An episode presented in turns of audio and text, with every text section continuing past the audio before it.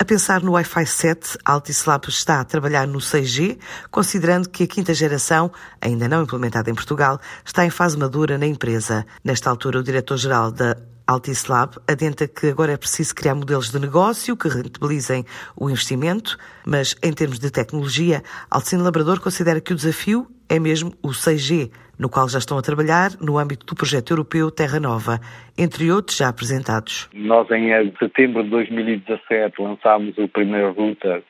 com a norma que agora se chama Wi-Fi 5 e só em 2019 é que uh, concorrentes é que apareceram no mercado com produtos similares. Em agosto de 2019, entretanto, uh, lançámos uh, na nossa operação em França, da Altice, o primeiro router já com Wi-Fi 6 e agora vamos complementar esse router com uh, dispositivos que permitem, dentro de casa,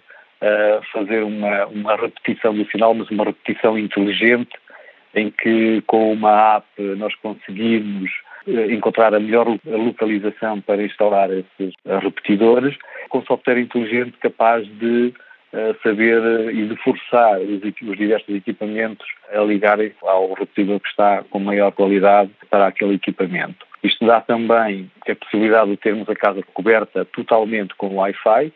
e o que nós queremos é uh, construir aquilo que, em termos de projetos, chamamos de Smart Home Hub, que é um orquestrador para todo, todas, todas estas coisas, que nos permitam encadear ações sobre cada um dos dispositivos como se fossem apenas um. Imagina uma, uma ação uh, mais complexa, como vou sair de casa, e ao dizer vou sair de casa, uh, carregaria no, no, botão dessa ação e desligava uma televisão, as luzes, uh, eventualmente ligava-me outra luz da porta do, do, ou do corredor ou, do, ou da saída. Enfim, tudo isto de uma forma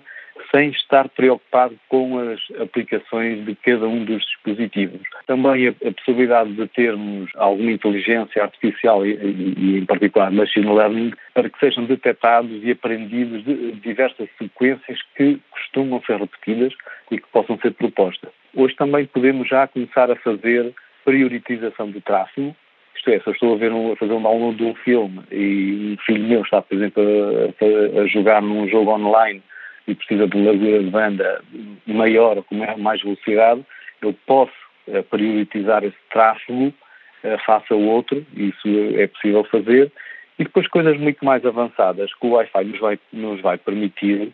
uh, por exemplo, usar as suas as interferências que as radiofrequências do Wi-Fi têm no corpo humano, por exemplo, para detectar localizações de pessoas dentro de casa, detectar movimentos, e isto sem necessidade de câmaras de vídeo ou outros sensores. Portanto, tudo isto é, é o caminho que estamos a fazer com o Wi-Fi 6 e que vai culminar dentro de 3, 4 anos com na, na, norma que se chamará Wi-Fi 7. A Altislab tem mais de 700 profissionais, sucedeu a APT Inovação, herdou uma companhia iniciada em 1950 com a criação das então chamadas centrais telefónicas analógicas automáticas.